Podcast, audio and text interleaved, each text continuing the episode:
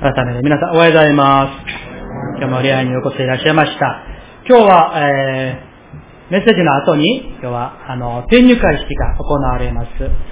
えー、また、えー、今日は聖歌隊が最近の中で一番メンバーが多かったような気がしますけれども、えー、2ヶ月一緒に信仰生活をしていたいい兄弟が今週の木曜日にあの帰国しますよね。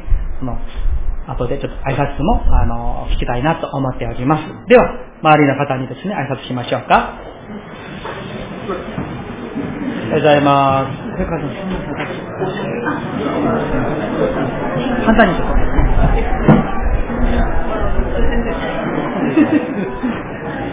すいません。お願いします。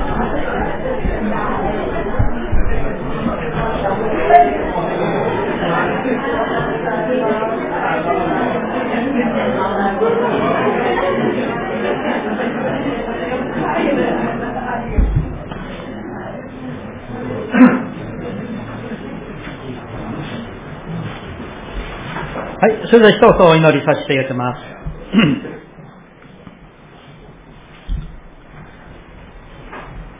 このようにあなた方の光を人々の前で輝かせ、人々があなた方の良い行いを見て、天におられるあなた方の父を崇めるようにしなさい。アーメン。主よ、えーこのように入りまして、私たちの神様への信仰を正し、また振り返、感謝し、あるいは反省する。そして聖書から正しい信仰のお手本を教えていただく、このメッセージを語っていただく、この恵みを心から感謝をいたします。今日は最後の時になりまして、神の御言葉を述べ伝えることについて、御言葉から、主ご自身が私たちに教えてくださいますように願っております。どうかこの群れの上に、主の御言葉を、今日の御言葉を、お一人お一人の魂の中に、主ご自身が語ってくださいますように。神の御言葉は神の御言葉として受け止める信仰を聞く耳を悟る知恵を主ご自身が与えてくださいますように。そして私たちの実生活が人間関係が信仰生活が主よ本当に主にあって日に日に変えられ成長し主に喜ばれるものとなりますように聖霊様どうぞあなたが私たちを導いて恵み与えて祝してくださいますようにお願いをいたします。神様どうぞ、私たちの心の中にある曇りがあるでしょうか、罪があるでしょうか、思い込みがあるでしょうか、どうかすべての、えー本当に、えー邪魔するものをあなたが取り除いてくださって、あなたに今日お出会いできますように祝福して、私たちの心の目をはっきり見えるようにしてくださいますようにお願いをいたします。見てに委ねて、イエス様の皆によってお祈りいたします。アーメン。アーメン感謝します。えー今日はですね、えーこの新のに入りまして、信仰のベーシック1から今日6番目、伝道です。ちょっと振り返ってみましょうか。1は礼拝でした。2は聖書。3番目は祈り。4番目はクリスチャン・スチュワード氏。5番目は交わり。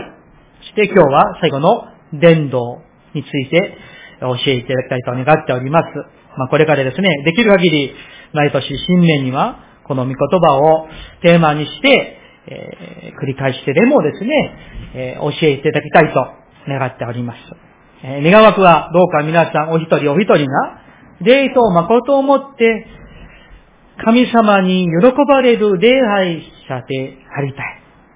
そして、神様の御言葉を主い求めて、黙想して、読んで、そして神様の御前にいつも祈る神の人でありたい。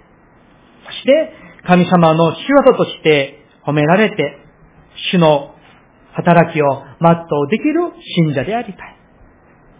それから、主にある兄弟姉妹たちと麗しい交わりを持って、この幸せな福音を告げ知らせる私たちでありたいと、そう願っております。今日のテーマは伝道です。まあ、伝道と言ったら、ふと、先に先走る考えは難しい。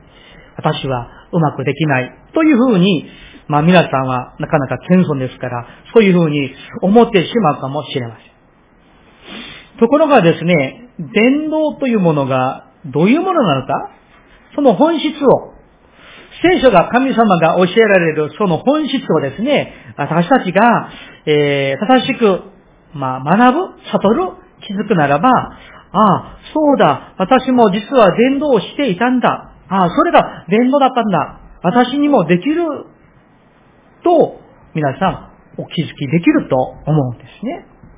今日は大きく伝道について二つを、えー、教えていきたいと願っております。えー、この前の梅雨木と会に、えー、一緒に分かちゃった、あの、ビジョン2021頼り2月号、まあ皆さんのね、あの、司法ボックスにお配りしましたから、まあ皆さんですね、まだ読んでない方がおられれば、ぜひ読んでいただきたいと思っておりますが、そこで扱っている内容でもあります。大きく二つです。一つ目は、直接的に伝道することです。二番目は、間接的に伝道することです。さあ、まず、直接的に伝道すること。まあ、簡単明瞭に申し上げるならば、直接的に神様を信じない方々に福音を知らせること。それです。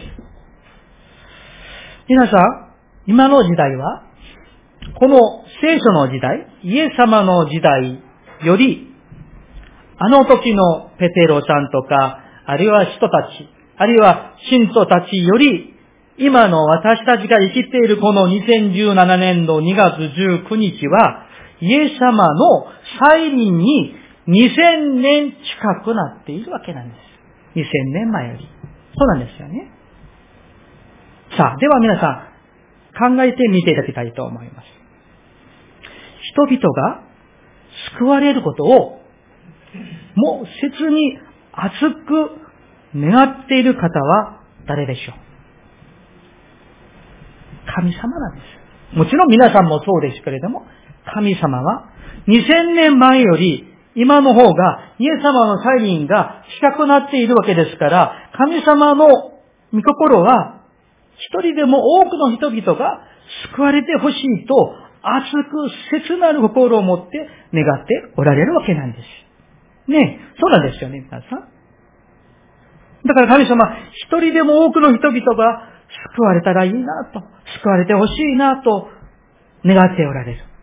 ところが皆さん、その福音を伝えること、それを2000年前は、テテロとかピリポとか、あるいはシトファウル、あるいはね、えー、小アジアの教会、エペソ、コリント、ローマの教会、エルサレム教会の信徒さんたちに神様が委ねました。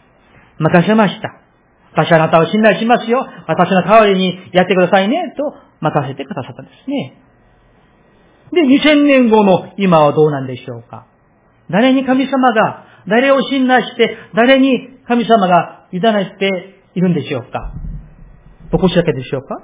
そうではないでしょう。神様を信じる私たちみんなに、私はあなたを信頼するから、福音、この福音を、この福音をぜひ伝えてほしいと委ねておられるということであります。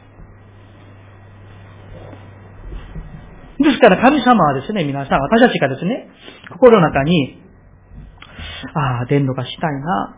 どうしたらいいんだろう。よくわからない。自信ないんだけれども、何かしたいんだけどどうしたらいいんだろう。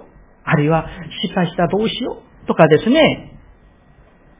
そういうふうに考えて、心して祈っている人々を主は喜ばれる。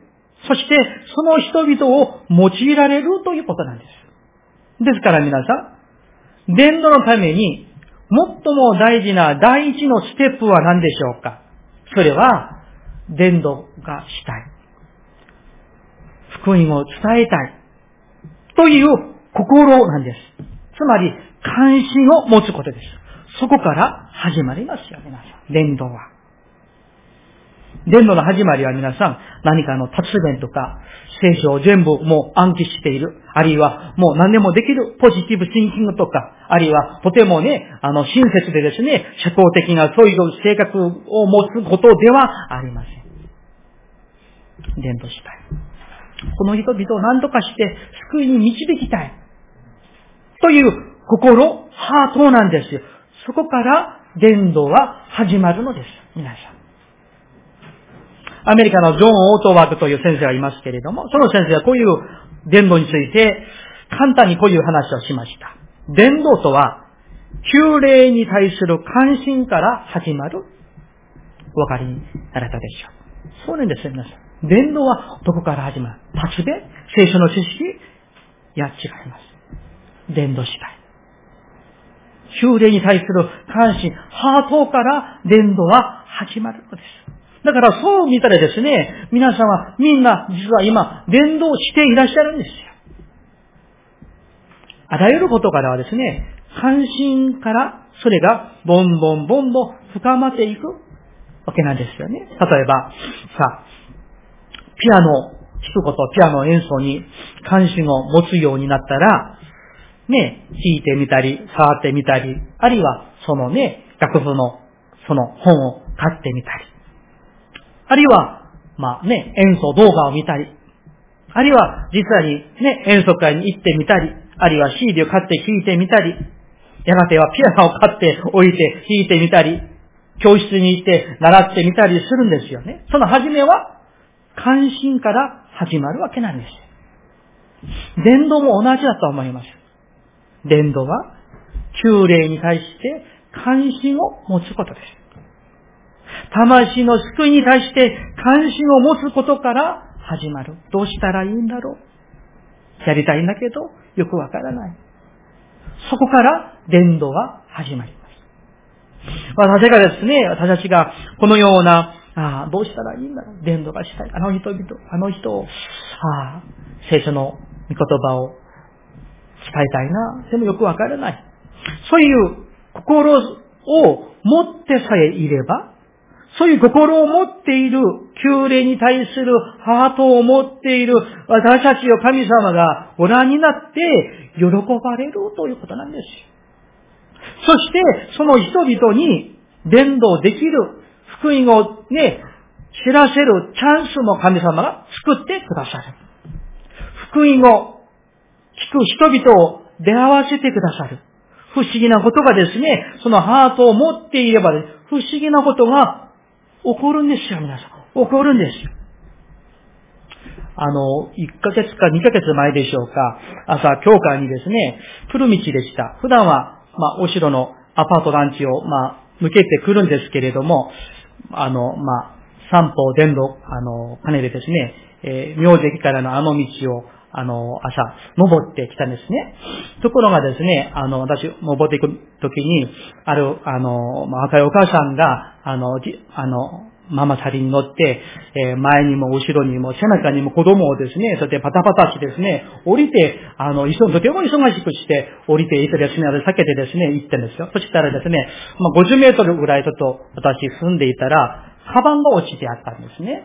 そのカバンにちょっと見たら、あの、財布も通帳も、ニンテンド DS もいっぱい入ってですね、落ちてあって、他に、まあ、なぜ不思議ですね、あの道に誰もいなかったんですよ。それ私がふと思ったら、もしかしたら、さっきのお母さんが落としたんやと思ってですね、その、まあ、とりあえず、カバン、あれ大事なと思ってですね、交番に持っていこうとつもりで、とりあえず教会に来て車に乗って、でも、もしかしてあのお母さんが、それ探してまた来るかもしれないの思ってですね、まあ、近くのマンションの、あの、アパートの前でした。そこに車寄せて止めてやったら、もう一度その、あのお母さんが子供さんに乗せたままですね、また上から降りてきたんですね。それで、ちょっと私が、お母さん、もし何か探してますか？って、あの、実はもう泣いてですね、もう泣きそうで、カバンを忘れて、あどんな色ですか？もうとりあえず聞いてみて、黒いカバンです。って、もしこれじゃないですか？そうなんです。でですね、お母さんがもう、もう泣き、泣いてですね、それでカバンを渡してですね、もうどうもどうもやる。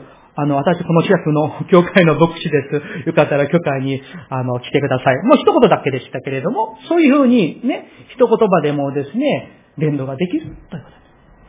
私たちが、あ、旧霊に対してる。あ、この人を、あの人をどうしたら伝道ができるんだろうか、うまくできないんだろうと思って、そういうハート、神様と通じる神様の同じハートを持ってさえおれば、神様が伝道ができる一言葉でも伝えることができる不思議な出会い、不思議なチャンスを主が作ってくださる。だから伝道の始まりは、旧礼に対する関心、ハートなんです。そして、何かのチャンスが与えられた。そしたら、逃さずに、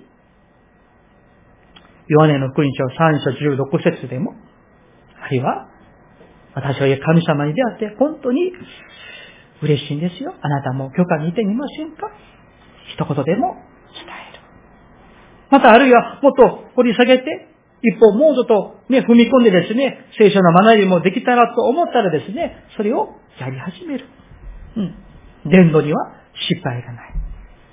今私たちが誰かをさ、ね、あの、伝道ができて、その人が救われた人としましょう。洗礼、受洗したとしましょう。ところがですね、誰かが例えばその方が50年、50歳の方としましょう。そしたら、誰かがその方のために祈ったことがあったと思います。いろんな方が種をまいて、声をかけて、あるいは祈って、そう支えられて、支えられて、私たちはこの時に、法を拾っただけかもしれない。伝道は、旧礼の思いから始まり。そして、神様がチャンスを、機会を作ってくださるならば、躊躇せずに、恐れないで伝えてみること。それが神様の心なんです。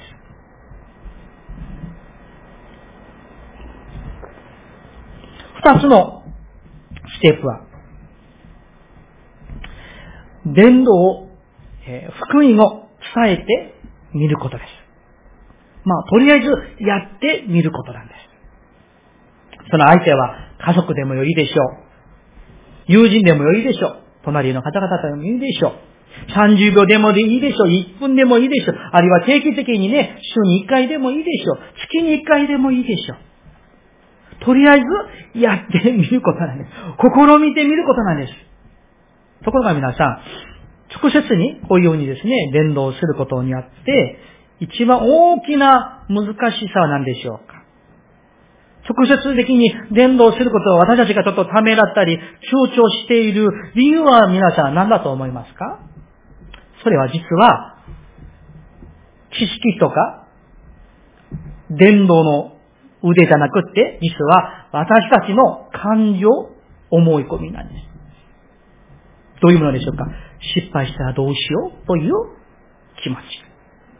ああ、でもして、えー、失敗したら教会にも先生に迷惑するんじゃないかと、そういった思い込み。あるいは、あの人に伝道して、私が嫌われたらどうしようという思い。もう友達関係がダメになったらどうしようといった心配。伝道したのに、私もわからないことを、あの、聞かされたらどう答えるんだろうといった心配。私はうまくできないんだけど立ちでもないし、もう下手くそでどうしたらいいんだろう？といった感情が実は一番大きな難しさになります。皆さん、実は皆さん、こういった感情、思い込みというものは、まだ起きてない事柄に対する思い込みに過ぎないんです。あるいは、以前ですね、昔、伝道してみたところが、うまくできなかった。という良くない記憶と言いましょうか。そ、そこから来る、ね、できた感情かもしれません。ところが皆さん、さあ、ね、10年前、5年前、1年前、失敗としましょう。ね、失敗言葉だけでもちょっと矛盾がありますけど、うまくできなかったとしましょう。ところが皆さん、今、他の方に伝道しようとしているとしましょう。そしたら、その相手は昔のその人ではありません。時代も変わっています。あらゆる環境も変わっています。何より、皆さん自分自身が変えられていることなんです。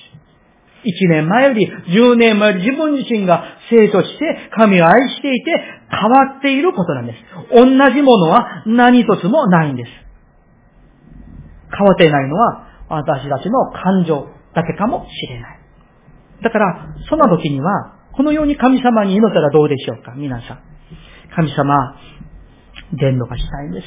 ところが、昔失敗したことがあって、勇気がないんです。神様。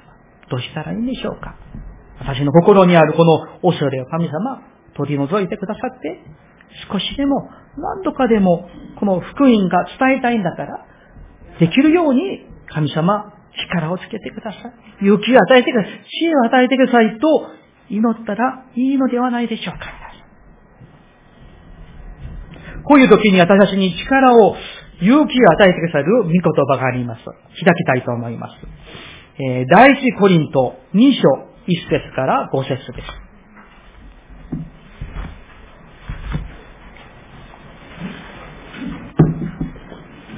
一緒に開きましょうか。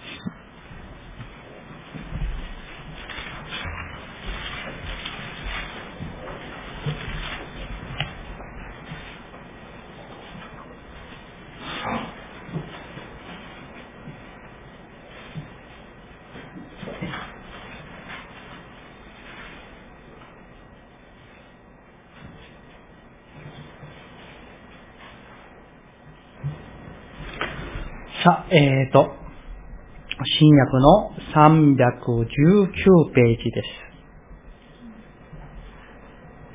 私がお読みします。さて、兄弟たち。私があなた方のところへ行ったとき、私は優れた言葉、優れた知恵を用いて、神の証を述べ伝えることはしませんでした。なぜなら、私はあなた方の間でイエス・キリスト、すなわち十字架につけられた方の他は何も知らないことに決心したからです。あなた方と一緒にいる時の私は、その次の言葉よ。皆さん、見てください。弱く、恐れ、おののいていました。そして私の言葉と私の宣教とは、説得力のある知恵の言葉によって行われたものではなく、御霊と、御霊と道からの現れでしたとあります。皆さんどうでしょうか？パウロ先生がですね、コリントにとどまって伝道した時にですね、パウロ先生でさえもう弱くてですね、病気を持っていて、恐れおののいていたんですよ。異教徒の町でですね、難しいんですね。パウロ、あの偉大なパウロ先生でさえ、もう弱くて恐れおののいていた。そしてしかもですね、説得力じゃない。うん。私は伝道思うときに、いやまあ説得力があってですね、それができたらいいなと思うんでしょ、皆さん。でも、それじゃないんですよ。御霊と道から、道から、神の力ですね。御霊と道からの現れで、伝道ができたということであります。皆さんいかがでしょうか？私ではですね、パウロ先生のことを考えるときに、もう何でもできるスーパーマンみたいにですね、考えやすいんですけれども、違います。パウロ先生も弱かった。病気を持っていた。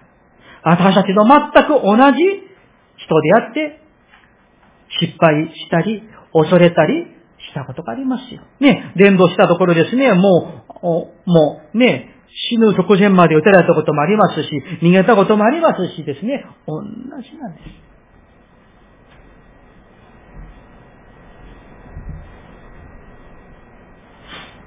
伝道は皆さん、説得力にある知恵の言葉によるものではありません。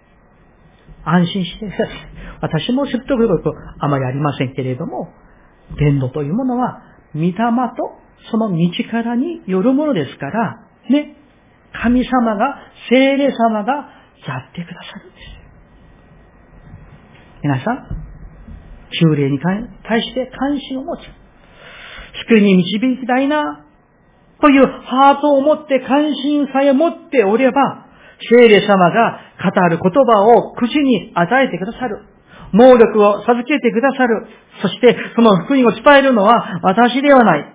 私のうちにある聖霊様である。その力である。私はただ、それに用いられる道具に過ぎないということであります。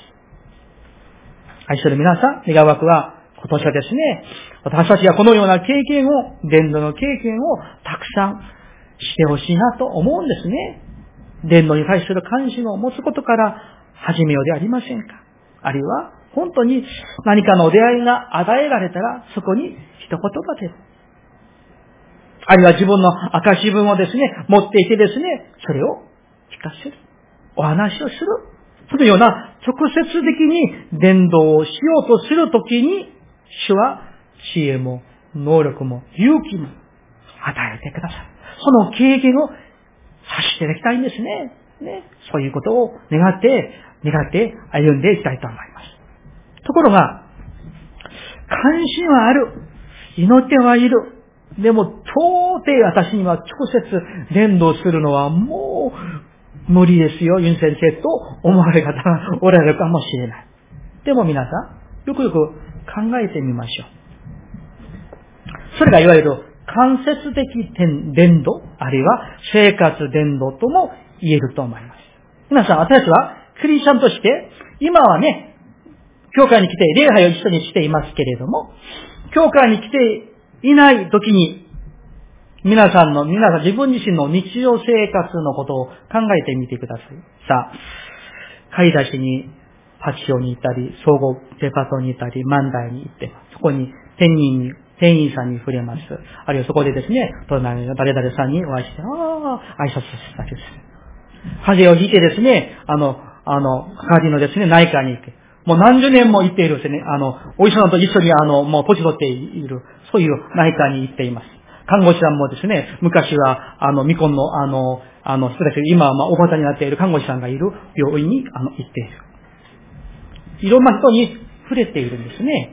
あるいは、年2回、同窓会に、ね、あの、田舎に帰ってですね、同窓会に行ってですね、いろいろですね、話をしたり、食事をしたりですね、それで大体の話題は、あの、60代、70代から病気の話、癌の話、孫さんの話、誰々さんがもう亡くなったんだって発想、まあそういう話をね、話をする。で、趣味で、どこかの教室にいてですね、ピアノを習ったり、あの、コーラスをしたりですね、そこの先生とですね、もうお茶したりですね、一緒に習い事している人とですね、交わりをしている。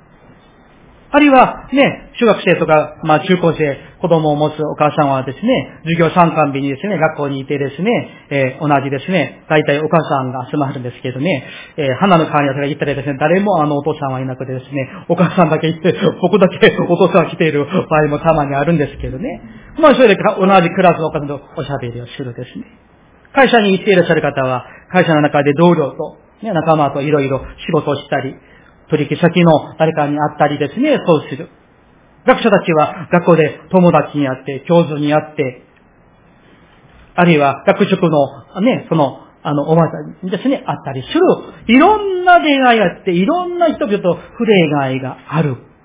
その中で私たちはクリスチャンとして生きるときに私たちのこのあり方が、あり様が、私の様子が香りとなって伝道になっている。今日のアタイの福音書の御言葉は、まさにその言葉ではないでしょうか。さあ、もう一度ですね、アタイの福音書5章の16節を一緒に読んでみたいと思います。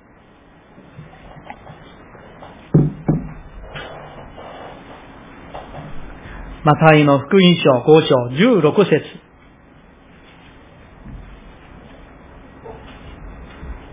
一緒に見ましょうか。3、はい。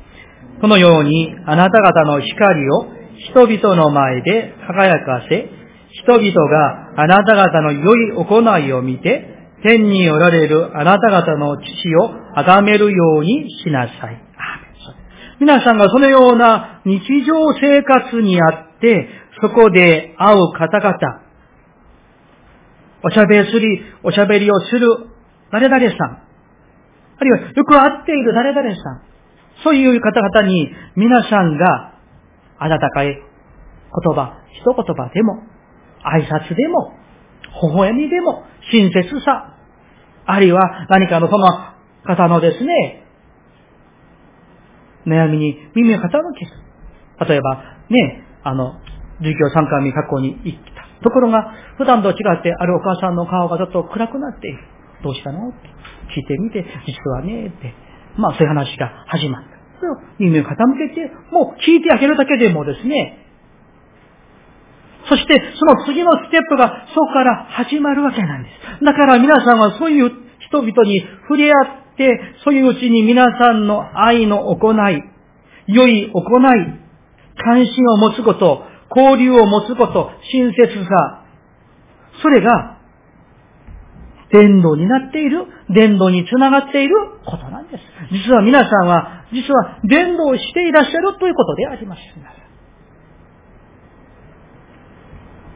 私たちの普段の行い、生活の中で愛を実践すること、あるいは悩みを抱えている人々の悩みを聞いてあげること、聞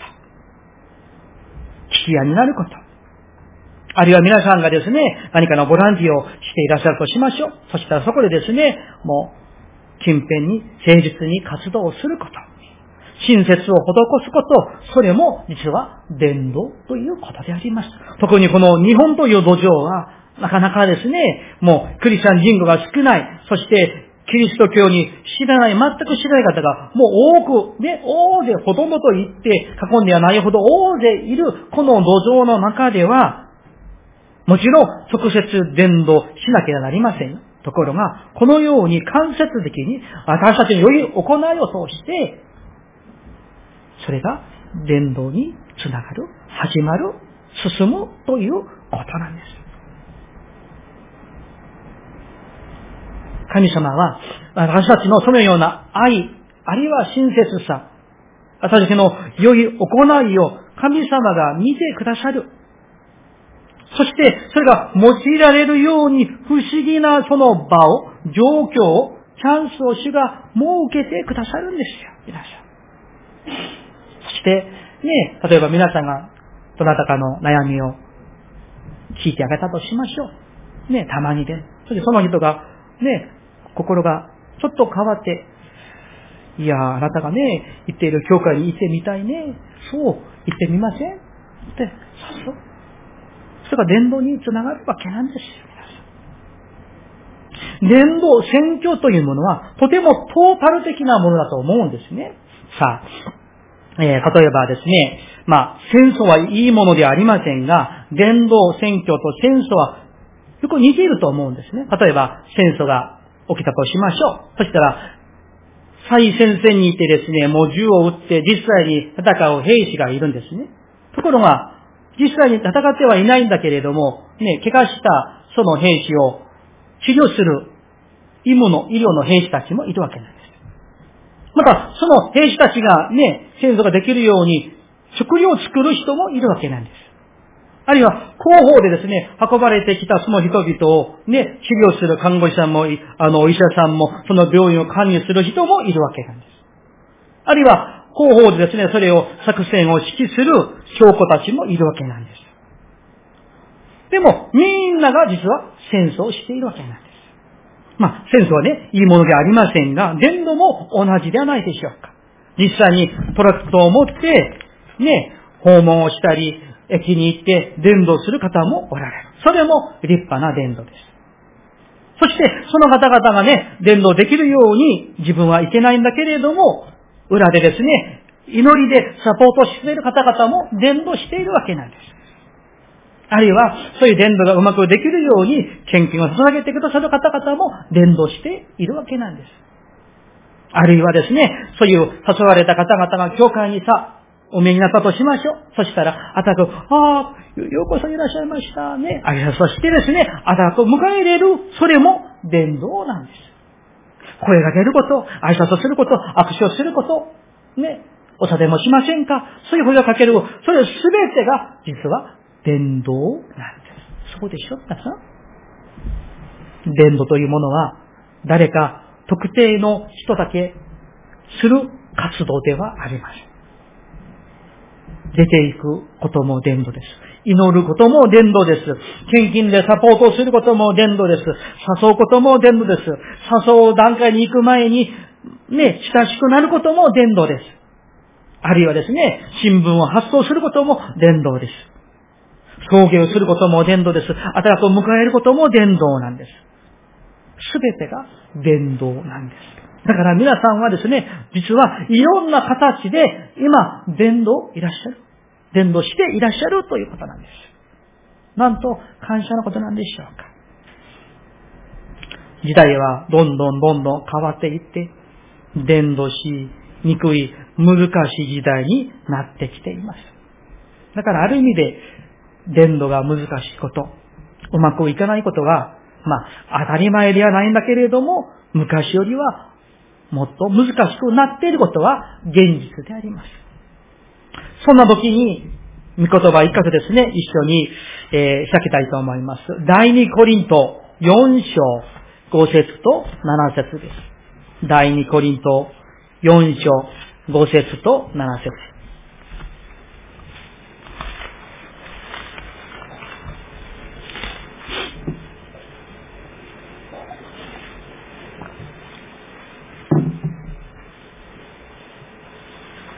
第2コリント4章の5節から7節までです。349ページです。えー、私が5節、6節を読みしますので、7節はご一緒にお読みしたいと思います。まず5節と6節をお読みします。私たちは自分自身を述べ伝えるのではなく、主なるキリストイエスを述べ伝えます。私たち自身はイエスのためにあなた方に使えるしもべなのです。光が闇の中から輝き出よと言われた神は、私たちの心を照らし、キリストの御顔にある神の栄光を知る知識を輝かせてくださったのです。一緒に、私たちはこの宝を土の器の中に入れているのです。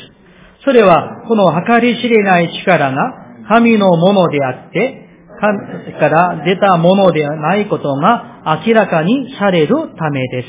アーメン。皆さん、私たちはですね、壊れやすい、割れやすい、落としたらカチャンと割れやすい、土の器かもしれない。いや、もう土の器なんです。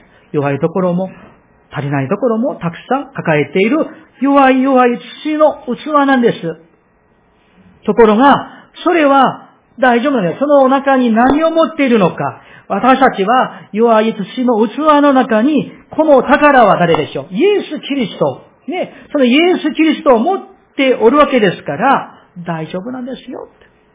そのキリストが、何と言いましょうか、明らかにされることなんです。メッセージを終えたいと思います。皆さん、今年の2017年のようには、神様が私たちにくださった賜物に従って、伝道活動に臨んでいこうではありませんか。旧礼に対する関心を持つことから始めてみようではありませんか。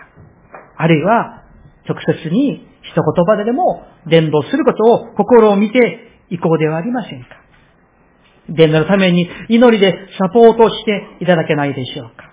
あるいは、周りの誰々さんの悩み話に耳を傾けてみようではありませんか。そうしていくうちに神様は魂を、魂を送ってくださるんです。旧礼に対するハートを持っている人に、そういう教会に神様が安心して、あ、この教会ならロダニとかで大丈夫、安心できる。そして、魂を使わしてくださるわけなんです。今年は、それぞれ、賜物、持ち場、立場、経験、ハートを活かしてですね、何とかして、伝道に試みて励んでいこうではありませんか？お祈りいたします。